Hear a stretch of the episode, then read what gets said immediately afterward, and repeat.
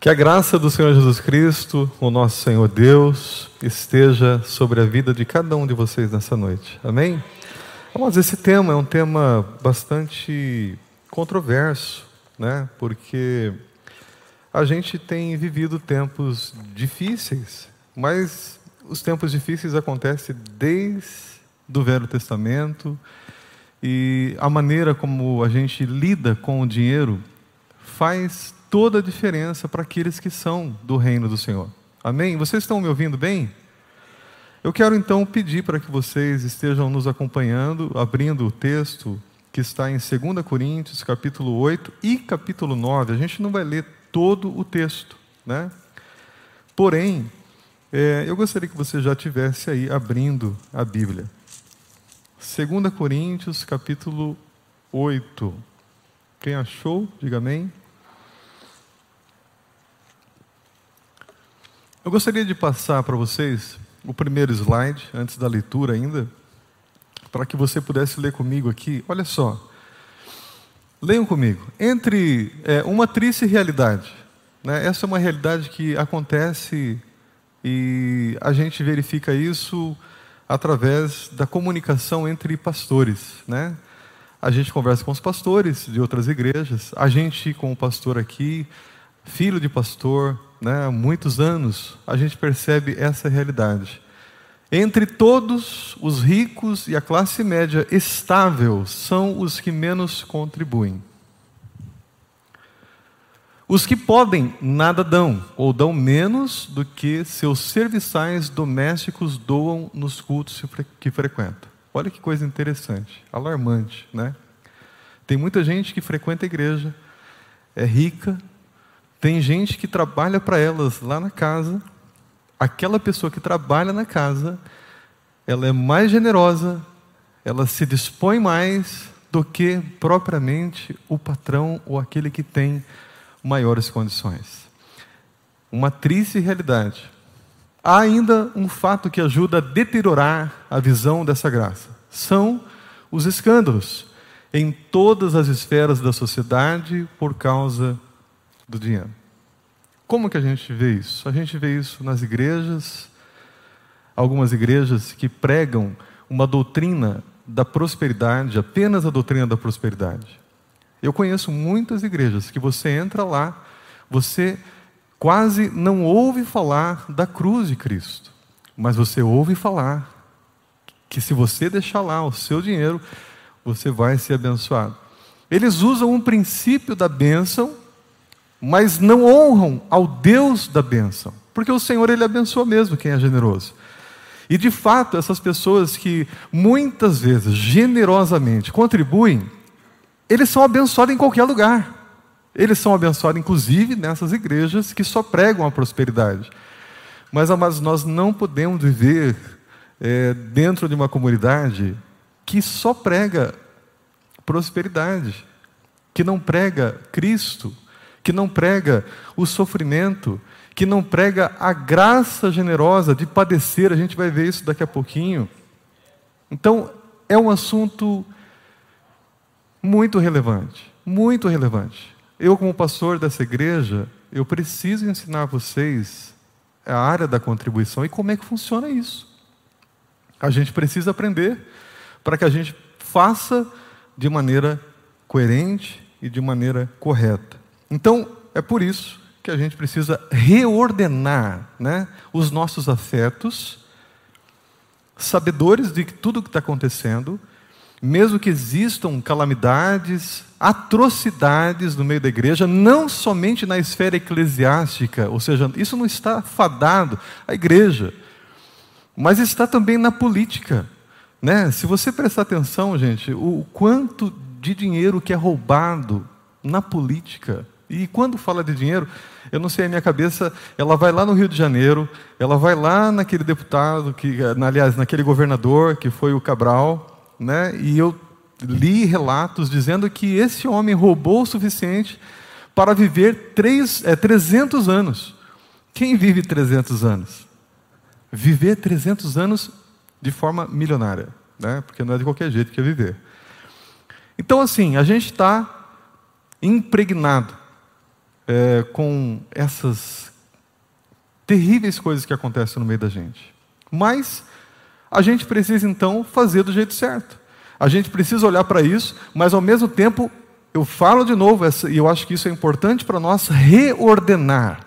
Reordenar os nossos afetos para que a gente possa agir de maneira certa e receber a bênção do Senhor nas nossas vidas. Eu quero receber a bênção do Senhor na minha vida. E é por isso que eu quero aprender do jeito certo. Você está aqui nessa noite porque você precisa aprender a graça da contribuição. Posso ouvir um amém nessa noite?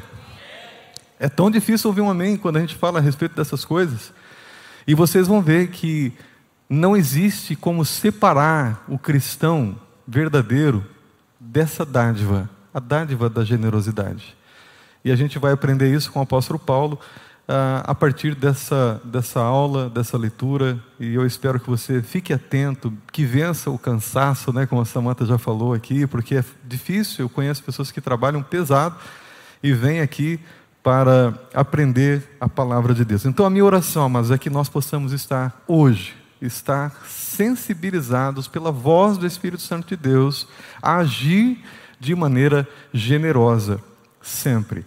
E a gente vai aprender aqui que existe uma forma correta de se fazer isso. Então, é uma graça, né? É, eu quero passar para o próximo slide, porque aqui a gente vai ter algumas definições da graça. Pode passar para mim, por favor? Aqui é graça. O que é graça? Todo mundo sabe, né? A primeira coisa que a gente aprende quando a gente vem na igreja é o que é a graça. O que é graça? Vamos ver juntos aqui? Graça é favor que não merecemos. Você não merece mas você recebe.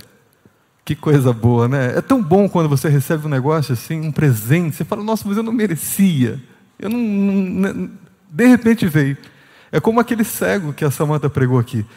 Ele não merecia, ele não pediu, mas de repente Jesus para ali na porta do templo fala: Não, eu preciso, mesmo que eu esteja com pressa, eu preciso parar, para abençoar. Ele não pediu, mas ele recebeu. Amados, o Senhor vai fazer isso conosco. A gente nem vai pedir e você vai receber em nome de Jesus. Então, graça é aquilo que nós não merecemos. E quando a gente fala de graça, o conceito da graça é justamente porque Jesus ele deu a sua vida por mim e por você. Então nós não merecíamos. O que, que ele faz? Ele tira a gente das mãos de Satanás e ele coloca, ele compra a gente. Nós vamos falar isso numa outra ocasião. Ele compra a gente. A gente era escravo do pecado. A gente era escravo do diabo. A gente fazia as coisas da carne. Aí ele pega a gente e fala: Não, agora você vai ser santificado. Você vai ser santificada. Nós agora não andamos mais como escravos de Satanás. Agora nós somos escravos de Jesus. Só que Jesus, ele não trata a gente como escravo. Ele trata a gente como família. Ele fala assim: "Já não vos chamarei mais servos, mas sim de amigos". Gente, é tão bom ter amigo, né? Ainda mais se esse amigo, ele é o dono de todas as coisas.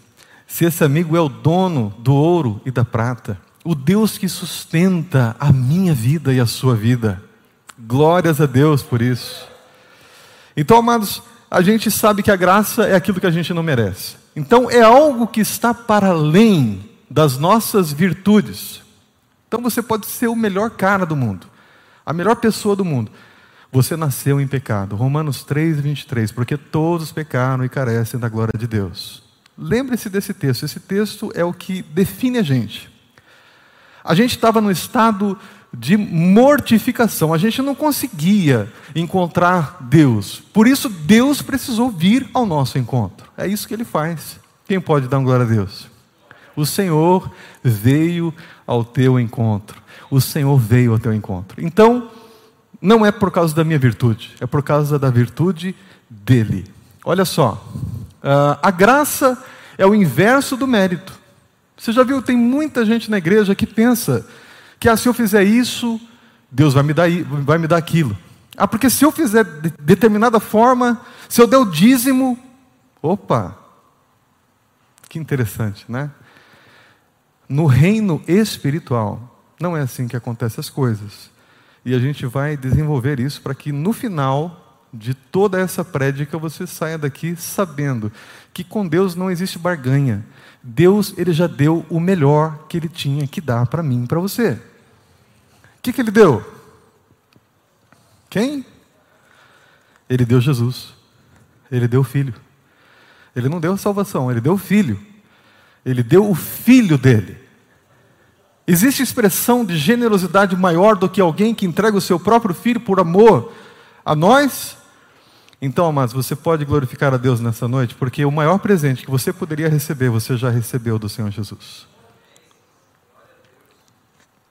Glória a Deus. Então, graça é isso. Porém, nós precisamos aprender que graça também é, próximo slide, é o privilégio de sofrer por amor. Olha só, nós estamos aqui falando de graça em três esferas. Agora a gente vai ver graça com o privilégio de sofrer por amor. E aqui a gente vê em Filipenses capítulo 1, versículo 29, diz o seguinte: "Porque vós, porque a vós foi concedida o que? A graça de padecerdes por Cristo e não somente crerdes nele. Mas não é só crer mas é ter uma fé genuína dessa, de, dessa credibilidade que você coloca em Jesus, que você é capaz, se preciso for, de morrer, de padecer. Quem é o nosso exemplo? O profeta Ananias, ele vai ao encontro do apóstolo Paulo, aqui em Atos dos Apóstolos, capítulo 9, versículo 16. O que, que ele fala? O que, que Jesus diz para Ananias? Pois eu mesmo vou mostrar a ele o quanto ele deve sofrer pelo meu nome. Isso é verdadeiramente o Evangelho de Cristo. Talvez você esteja pensando, ah, pastor, essa graça aí eu não quero, não. Mas essa graça, ela alcança você e eu a partir do momento em que nós definitivamente deixamos o velho homem lá no batismo, nas águas batismais, e acordamos como novo homem. Não existe outra chance mais para nós. Agora nós somos de Cristo e estamos prontos a padecermos por Ele. Mas nós temos uma outra graça. Temos também a graça de contribuir. E poucos, infelizmente, a enxergam como uma graça. Você enxerga a contribuição como uma graça? Amém? Oh, glória a Deus, que bom. Eu tenho certeza, amados, que essa é uma igreja generosa. Não é de agora que a gente tem observado isso. As pessoas já entenderam esse princípio. E a gente tem entre nós pessoas muitíssimo abençoadas, pessoas ricas, mas que entenderam que são ricas porque o Senhor quer que elas estejam abençoando outras vidas, outras pessoas e principalmente para a expansão do reino de Deus. E Deus ele quer derramar sobre esta igreja maior generosidade, porque quanto mais você semeia, mais o Senhor dá semente para aquele que semeia. Quem crê nisso? Glória a Deus, que bênção. Então, mas nós estamos aprendendo aqui sobre isso. E aqui, quando eu falei para vocês que a gente vai estudar o capítulo 8 e o capítulo 9 de 2 Coríntios, é porque eu quero que você perceba uma ação. Paulo, ele vai fazer uma ação entre os irmãos da igreja de, da Macedônia e de Corinto. Ele passa a falar com a igreja de Corinto uma informação né, a respeito da, da, do sofrimento de um determinado povo que estava perto deles ali na Judéia. Existia irmãos que estavam precisando de ajuda financeira. E o apóstolo Paulo, então, ele começa a falar sobre essa ajuda. Como é que ela deve ser? De que forma que ela deve ser? É, e aqui a gente precisa lembrar que ele passa a informar os irmãos de Corinto. Né, o versículo aqui a gente vai ler, a leitura do capítulo 8 do versículo 1 ao 5. Vamos colocar aqui para a gente, por favor? Próximo slide. Ah, volta, por gentileza. Eu havia me esquecido desse slide. Então, para a gente entender o contexto do que está acontecendo aqui nas cartas, é, aliás, no capítulo 8 e no capítulo 9, que são é, uma coisa maravilhosa de Deus a respeito da contribuição, olha o que, que estava acontecendo. Os irmãos da Macedônia não se sentiam o quê? Bem forte, dignos. Eles não se sentiam dignos de contribuir. Amados, que parece que é uma loucura, né? Parece que é uma, há uma contravenção aqui. Porque, peraí, como assim? Dignos de contribuir exatamente isso. De participar da obra de Deus, e por isso pediam que essa possibilidade lhes fosse criada, ainda que numa expressão de graça, de favor e merecido. Esses irmãos, eles começam a suplicar. A, a gente vai ler aqui, ele fala de rogos. Rogos é uma súplica. Sabe o que eles estão dizendo? Eles estão dizendo assim: Pastor, Paulo, pelo amor de Deus, não me tire fora dessa, eu quero contribuir. Aqui, se eu falasse isso hoje, se eu encontrasse alguém, a gente falava, você não precisa, vocês não vão precisar contribuir, gente. Fiquem tranquilos, a gente já tem toda a ajuda necessária. De repente, a igreja da Rua Curuzu, número 8, falava: não, não, de jeito nenhum, pastor. A gente quer contribuir. Gente, eu estou falando para vocês que não é necessário. E vocês vão falar: não, não, de jeito nenhum, não existe negociação. Nós insistimos, nós queremos ajudar. Oh, que coisa gloriosa! É assim que esses irmãos estavam fazendo com o apóstolo Paulo insistindo. Eu quero contribuir, eu quero participar, eu quero essa graça para a minha vida. E é isso que nós precisamos almejar nessa noite, amados. Nós precisamos sair daqui com disponibilidade em nossos bolsos para contribuir com aqueles que estão precisando. Vamos ler os, os cinco primeiros versículos, por gentileza. Se você quiser acompanhar da tua Bíblia, essa versão aqui eu gosto bastante dela, porque ela fala de uma forma é, bem clara. Olha só, também irmãos, queremos que estejam informados a respeito da graça de Deus que foi concedida às igrejas da Macedônia. O som está muito alto para vocês? Se tiver, eu peço para baixar um pouquinho, gente. Está confortável? Se eu gritar, vocês me falam depois, não tem problema, não vou ficar bravo. Ó, então, também, irmãos, queremos que estejam informados a respeito da graça de Deus que foi concedida às igrejas da Macedônia. Paulo está fazendo uma informação. Ele está falando: olha, vocês estão sabendo que os irmãos lá da Macedônia insistiram, não, a gente quer contribuir. Talvez, antes da gente continuar a leitura, talvez Paulo tivesse olhado para aqueles irmãos e falado: gente, mas é, muito, é muita gente pobre. Talvez fosse aqueles irmãos que chegassem na igreja, viessem de lugares longínquos, morassem em lugares longínquos distantes, talvez não tivesse nem um sapato para vestir, homens de chinelo de havaiana no pé, porque não tem condições de comprar algo maior. E Paulo, olhando para essa dificuldade, falou: Meu Deus, mas esse povo, esse povo não pode ajudar, eles precisam ser ajudados, como é que a gente vai. Aí eles, não, não, de jeito nenhum. Nós queremos ajudar esta obra. Versículo 2: Porque no meio de muita prova de tribulação, marquem isso, gente, muita prova de tribulação. Gente, quando a Bíblia enfatiza alguma coisa, é porque aquilo lá é demais. Então não era pouco, não, era muito. Olha só, agora você pega muita prova e vai somar com algo pior ainda, olha só. Uh, versículo 2: Porque no meio de muita prova de tribulação, manifestaram abundância de alegria. Espera aí, de novo um paradoxo aqui. Mesmo no momento de angústia, mesmo no momento de escassez, mesmo quando faltava, houve uma superabundância. Marque de novo, quando a Bíblia enfatiza, gente, quando há um superlativo, é muitíssimo, é, é demais, é porque é verdade, é muito. Então aqui ele está dizendo de novo: superabundância, abundância de alegria. E a profunda pobreza. Olha, de novo, Paulo ele, ele não. Ele quer falar para a gente que o negócio lá estava preto, estava feio demais. Não tinha dinheiro, gente. Essa é a verdade. Mas ele está falando o seguinte: olha, mas mesmo na profunda, profunda, aonde que eu estava aqui? Profunda, cadê? Eu me perdi agora. É, transbordou em grande riqueza de generosidade, ah, desculpa, uh, manifestar abundância de alegria e a profunda pobreza deles, o que, que aconteceu? Leiam comigo.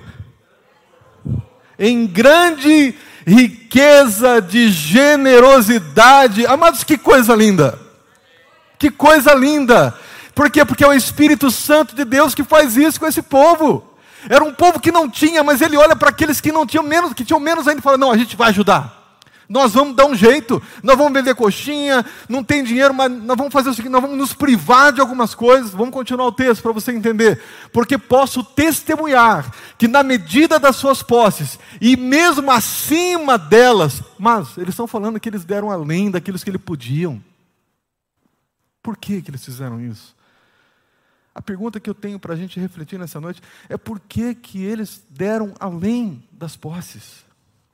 Sabe por quê, amados? Porque eles conheciam o Deus da generosidade, que tinha dado o Filho amado, para que eles saíssem do império das trevas, do, do reino de Satanás, escravos do pecado. Agora eles estavam desfrutando desse Deus de justiça, de paz, alegria e prosperidade. Sim, essa prosperidade havia alcançado os nossos irmãos da Macedônia. Que graça maravilhosa é essa! Deram acima das suas posses e de que forma que eles contribuíram? De forma voluntária. Não precisou o pastor ficar falando, Paulo não ficou falando para eles, olha, gente, vocês precisam fazer. Pelo amor de Deus, gente. É a terceira, é a quarta, quinta vez que eu falo a mesma coisa para vocês nem precisou falar. Não precisa falar, gente.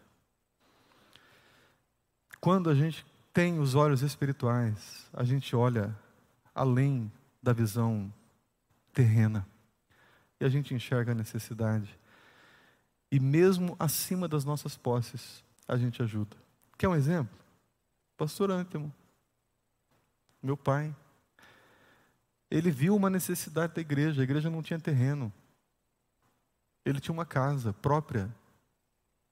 Meados de 1976, 77. Eu nem tinha nascido. Não foi? 79. Ele vendeu a casa dele, talvez você não saiba disso. Mas ele vendeu a casa dele. Ele falou: Não, esse dinheiro aqui é do Senhor Jesus. Quem conhece essa história? Quem não conhecia essa história? Muito bem, agora vocês sabem. Existia um homem aqui no meio de nós que a graça de Jesus tocou a vida dele de tal forma que ele falou: Não, nada tenho eu de precioso, tudo que eu tenho é teu, Senhor, então está aqui, é teu. Agora eu pergunto para você: se fosse qualquer um de nós, será que a gente não ia pensar, e agora, como é que vai ser o meu futuro? Lembra da graça de padecer? Ele não sofreu tanto, mas a esposa dele mudou 13 vezes de casa dentro da cidade de Botucatu. É apenas 13 vezes? 20. então, então você multiplica aí. 20 vezes se mudaram dentro da cidade de Botucatu. O que, que é isso senão o toque de Jesus Cristo dizendo: Tudo que eu tenho é teu, Senhor. Agora eu te pergunto: será que Deus faltou com ele em algum momento da vida dele?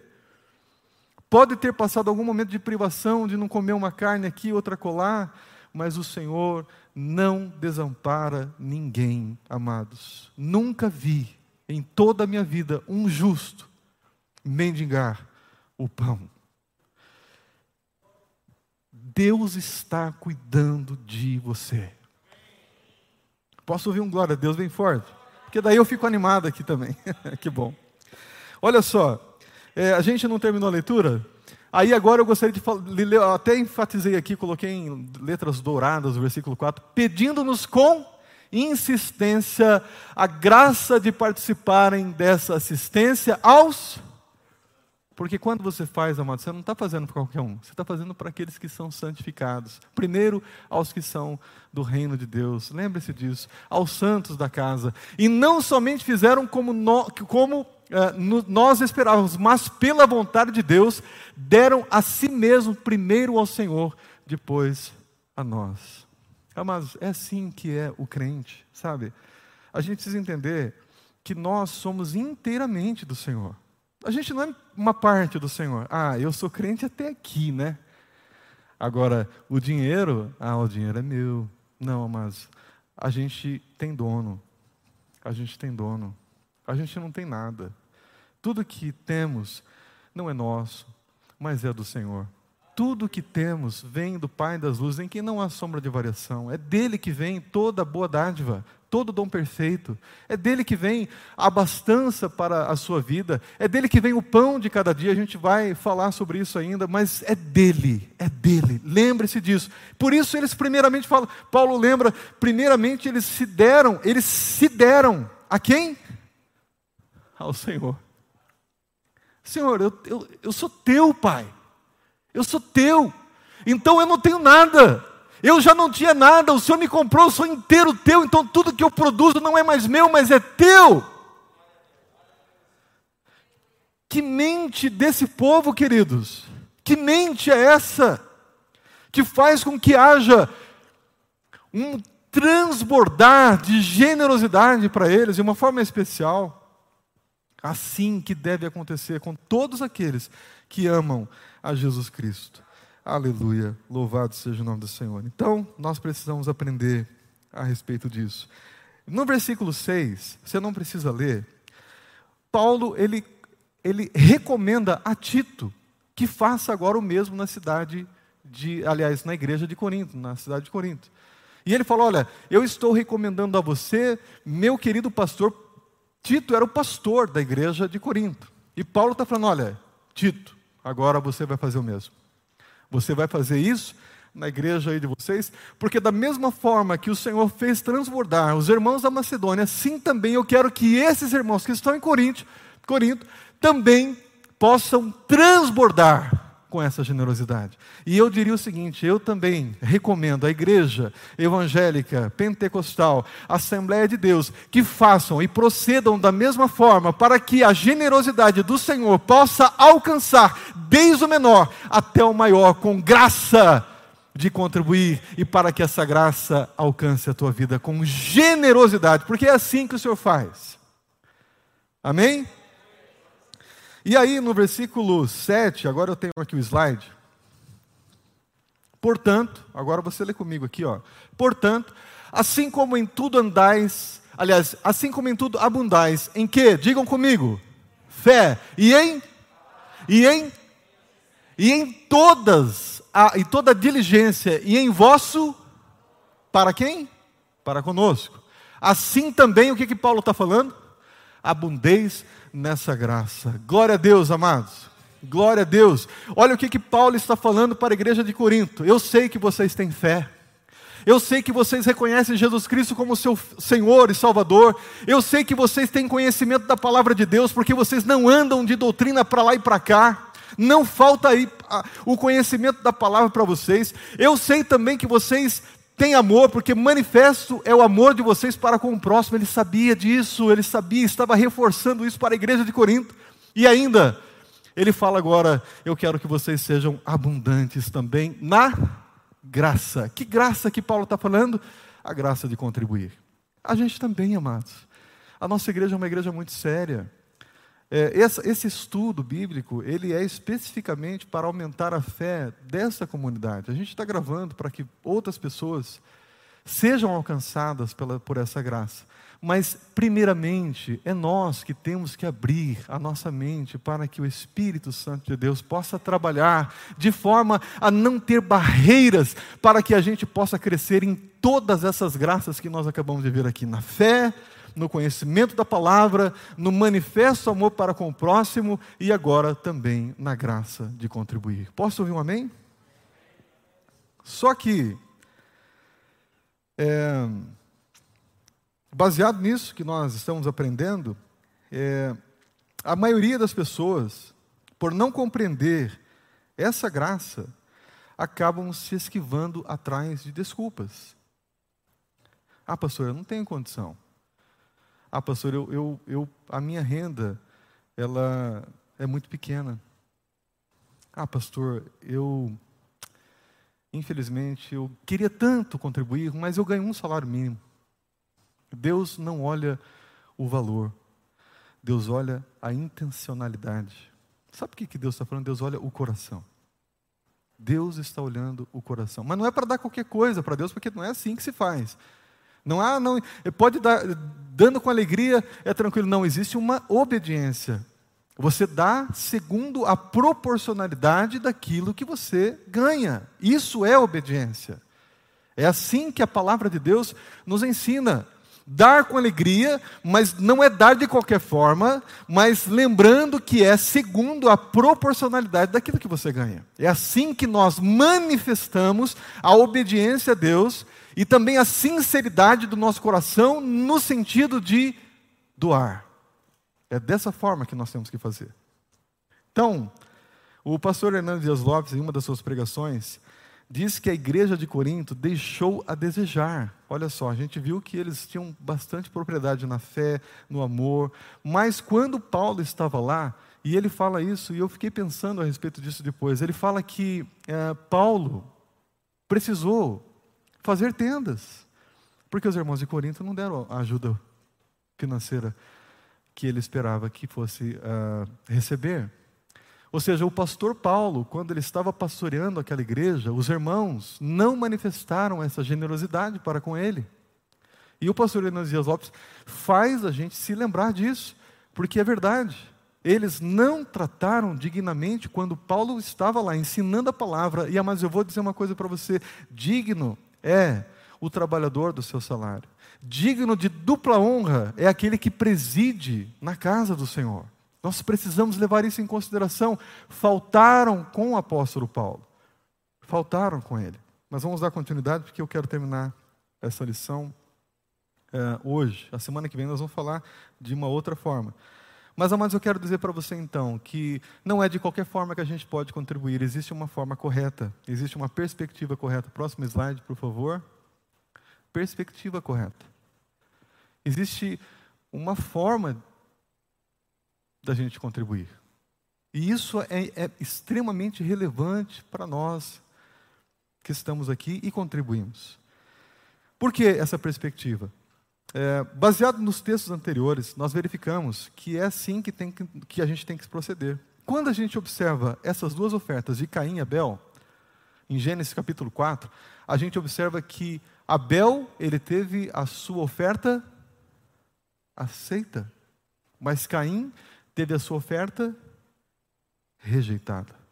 Por que que isso aconteceu? Por que que Deus aceitou uma oferta e rejeitou a outra oferta? Lembre-se da intencionalidade do coração.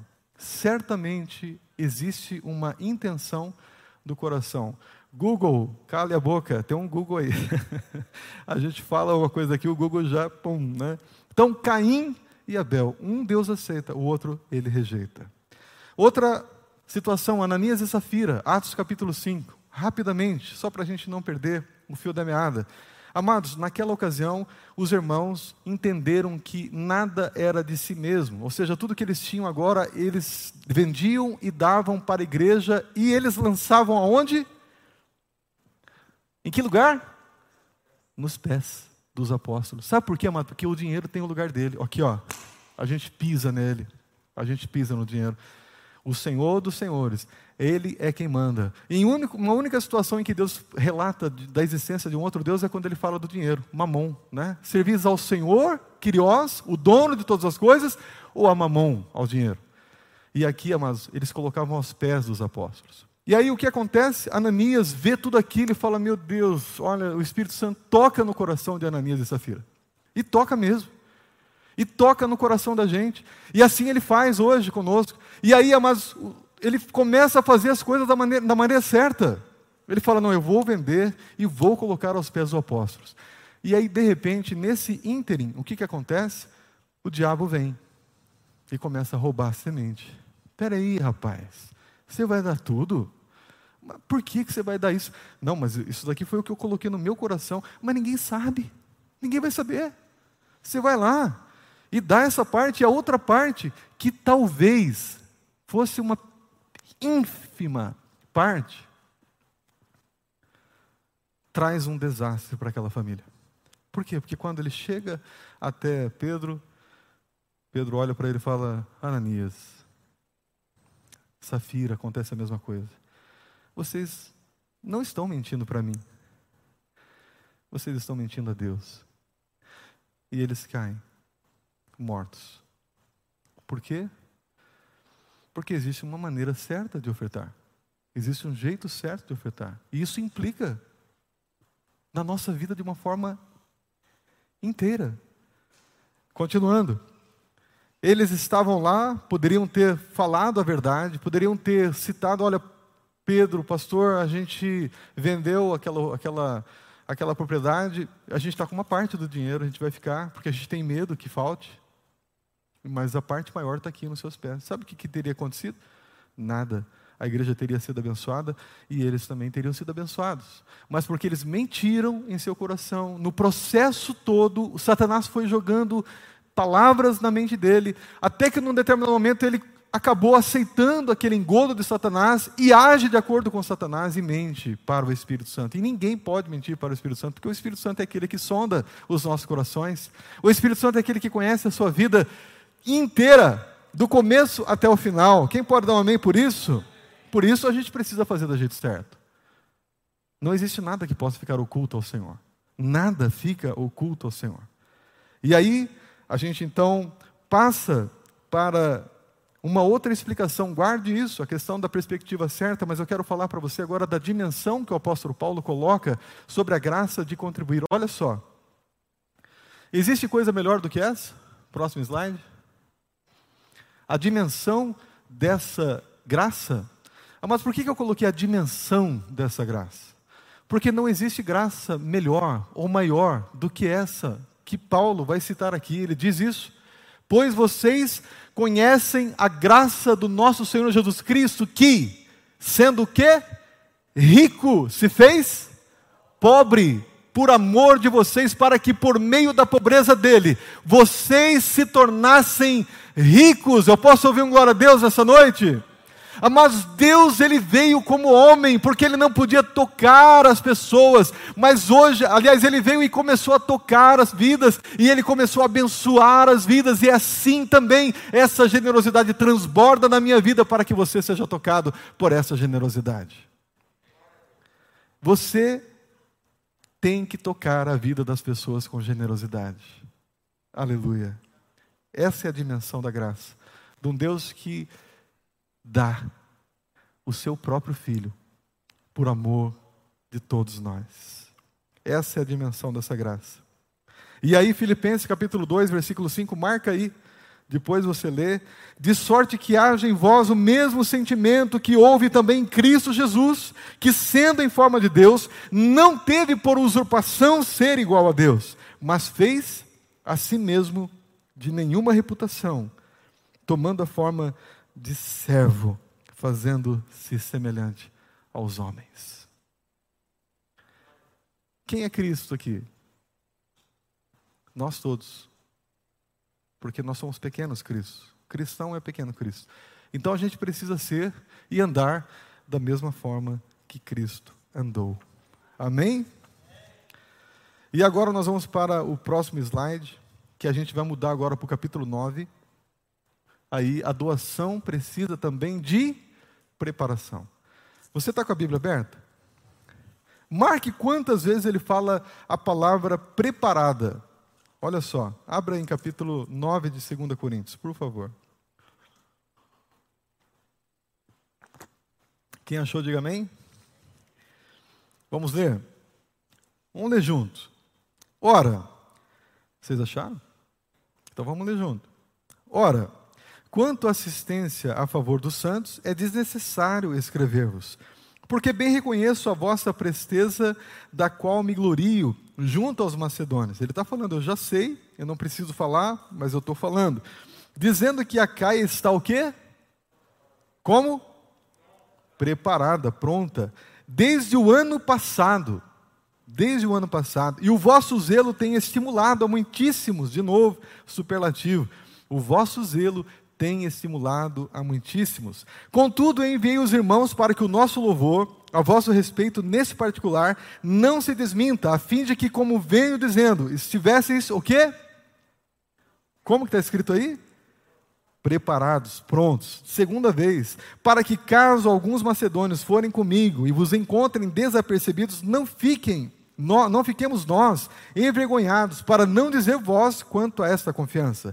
Portanto, julguei conveniente recomendar aos irmãos que me procedessem entre vós e preparassem de antemão a vossa dádiva já anunciada para que esteja pronta, como expressão de generosidade e não de avareza.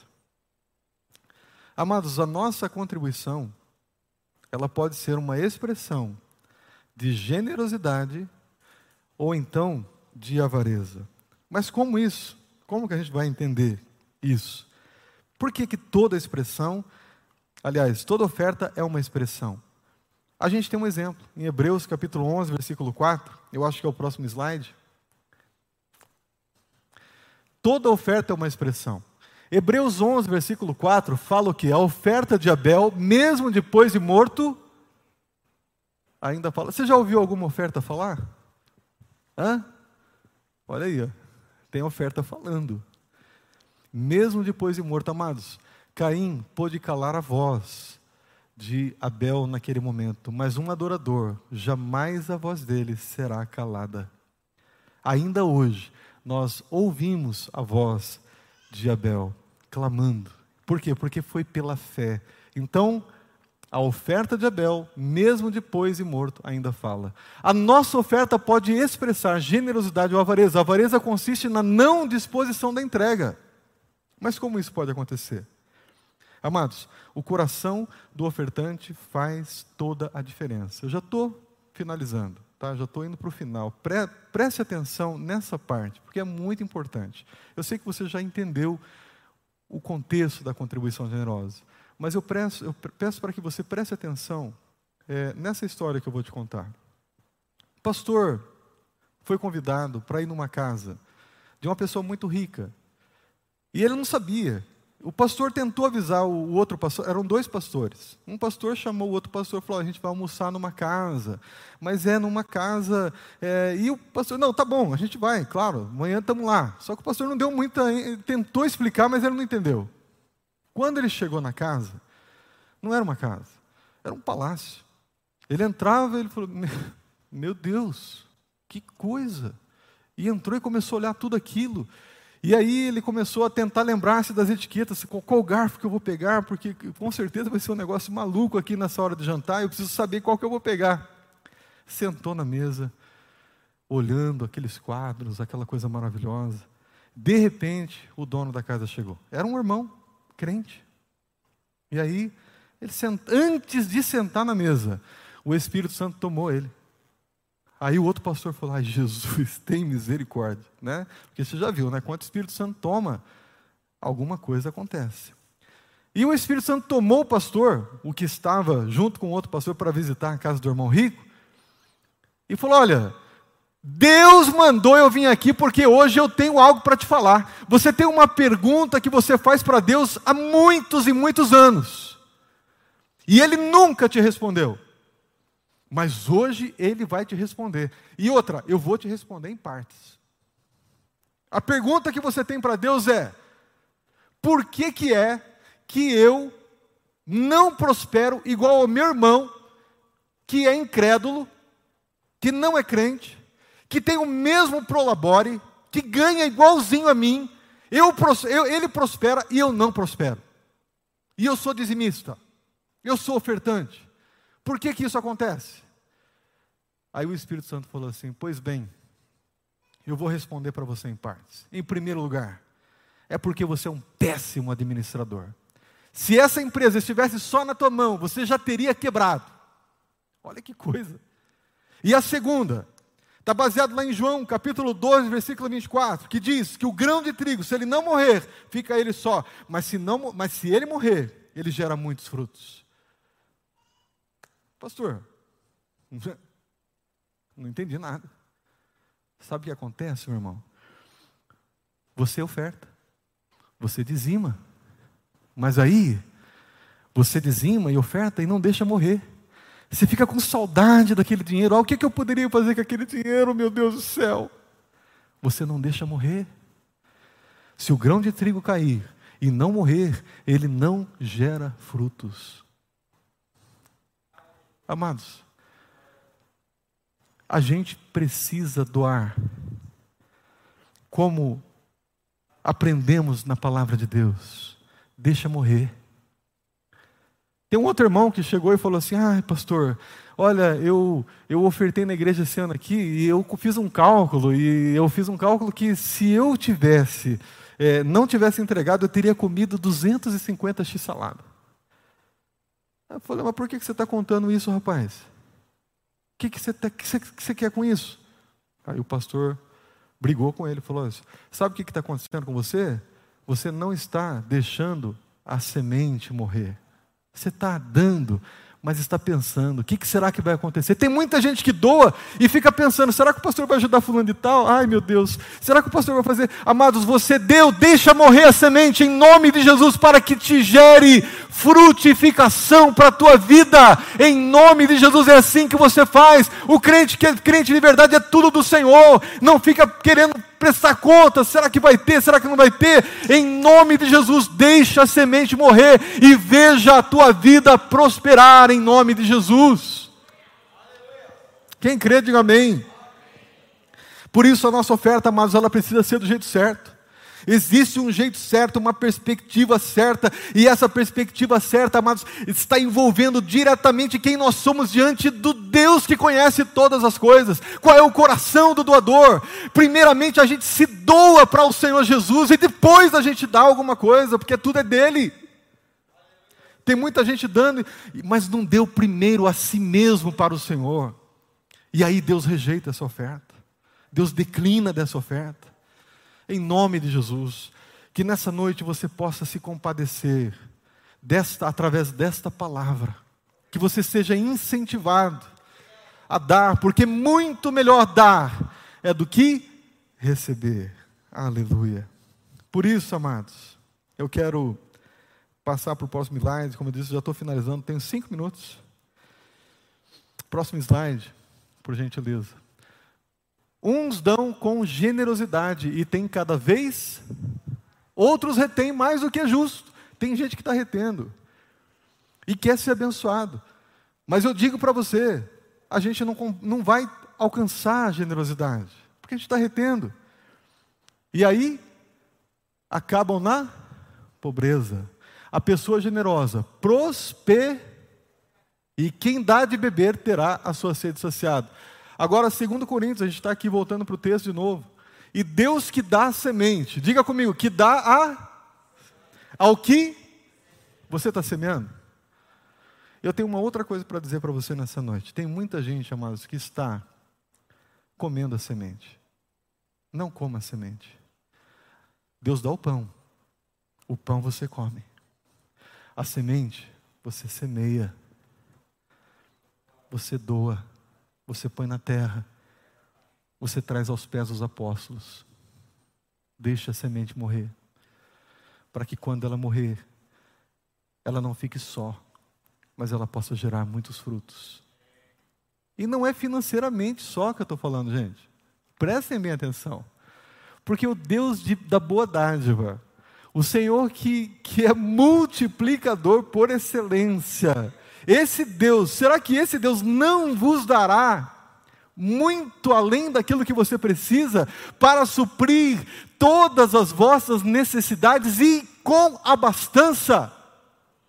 Esse Deus é poderoso, esse Deus é maravilhoso. Experimentem a graça de contribuir, porque todos nós, amados, precisamos ser generosos como nosso Pai. O nosso Pai, Ele deu o seu melhor o nosso Pai deu o seu Filho unigênito, para que todo aquele que nele crê não pereça, mas tenha vida eterna. Deus deu, aleluia, é isso. E nós precisamos fazer e agir da mesma forma que esse Deus maravilhoso. Por isso, ainda no Novo Testamento, a gente tem ah, Jesus observando o gasofilácio. E a gente sempre fala disso na hora da oferta, né? Jesus ele para na frente. Na frente do gasofilácio. E aí sabe o que Jesus faz? Ele fica olhando. Vem um, ele olha, acompanha, vem outro, ele olha e acompanha. E muitos daqueles que vieram fizeram como Caim. deram do que, sobre, do que sobejaram. A palavra de Deus diz que em Gênesis, depois de um tempo, pode ler lá depois, depois de um tempo, Caim decide entregar a sua oferta ao Senhor. Sabe o que, que na minha cabeça vem? Caim foi lá, fez a plantação, deixou tudo bonito, tudo maravilhoso, sentou na mesa e se fartou. Espera aí, mas sobrou um pouco, né? Sobrou um pouco. Está aqui, Senhor, é teu. Deus não aceita aquilo que não é separado, preparado, de antemão, como diz aqui o apóstolo Paulo. Abel, pode ler lá depois em Gênesis capítulo 4. Ele separa das primícias. É teu, Senhor. Isso daqui é teu, sacrificial. E a voz de Abel, mesmo depois de morto, ainda fala. É esse Deus que eu sirvo, amados.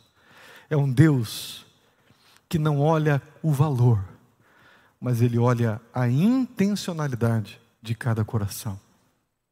Por isso eu quero encerrar dizendo para vocês o seguinte: último slide, por gentileza. O doar traz bênção para outros. Diga, traz bênção para outros. O vosso zelo tem estimulado a muitíssimos. Lembre-se disso, mas quando você oferta, você está abençoando o outro irmão, e ao mesmo tempo o irmão que vê você ofertando e fala: Não, eu vou fazer igual. Peraí, Deus tem abençoado aquele camarada, aquele, aquele camarada tem um coração generoso para o Senhor, então eu também quero ser participante dessa mesma generosidade. Vamos lá, Hebreus capítulo 10, versículo 24, solicita que estimulemos outros às boas obras. O que, que é que você tem feito com relação à graça de contribuir? Você tem falado, ah, você vai entregar lá naquela igreja lá? Ah, eu não sei, você viu o pastor? O pastor só viaja. Você tem estimulado e falado, amados, contribua mesmo, com generosidade, porque o Senhor abençoa todo aquele que dá com alegria. Vamos lá. O doar traz bênção para quem? Depois você lê lá. O lavrador que semear com fartura colherá de que forma? Provérbios 11 e 24, depois você vai ler lá. Eu não vou ler agora. Lucas 6 e 38, marque esse texto, tire uma foto. A doação deve ser feita de. A doação deve ser feita de intencionalidade. Não é porque o pastor vai ver o tamanho da sua oferta depois. É porque Deus está olhando o teu coração e sabe exatamente aquilo que você está fazendo. Olha lá. E Deus ama o doador alegre. No versículo 8, observe esses termos. Leiam comigo agora, bem forte. Toda graça, mas sempre em ampla, superar em toda boa obra. Mais bem-aventurado é dar do que receber. Atos 20, 35, último slide. O doador traz glória a Deus. Deus nos enriquece. Nós enriquecemos os outros. E o Senhor recebe as ações e graças e a glória. Não há divisão entre material e espiritual, amados, na vida cristã. Coloque isso na tua cabeça de uma vez por todas. Não existe essa separação. Ah, eu tenho isso, eu tenho aquilo, mas isso é né, material. Agora eu preciso a minha aqui, a minha vida de devoção. Que devoção faz justa é essa, amados? Não existe. Um coração avarento, que não ajuda, que não se dispõe a doar. Como que pode dizer depois que espiritualmente é aceito, está agindo como Caim? Não há divisão entre material e espiritual. Tudo que temos vem de Deus. Paulo mostra que o verdadeiro doar cristão enriquece a vida e abre as fontes das bênçãos do Senhor sobre cada um de nós essa noite. Aleluia! Receba essa palavra, amados, e comece a agir com esse princípio, lembrando sempre que o Senhor conhece cada intenção, a intenção do seu coração. Vamos orar, vamos ficar em pé e vamos orar ao Senhor nesse momento.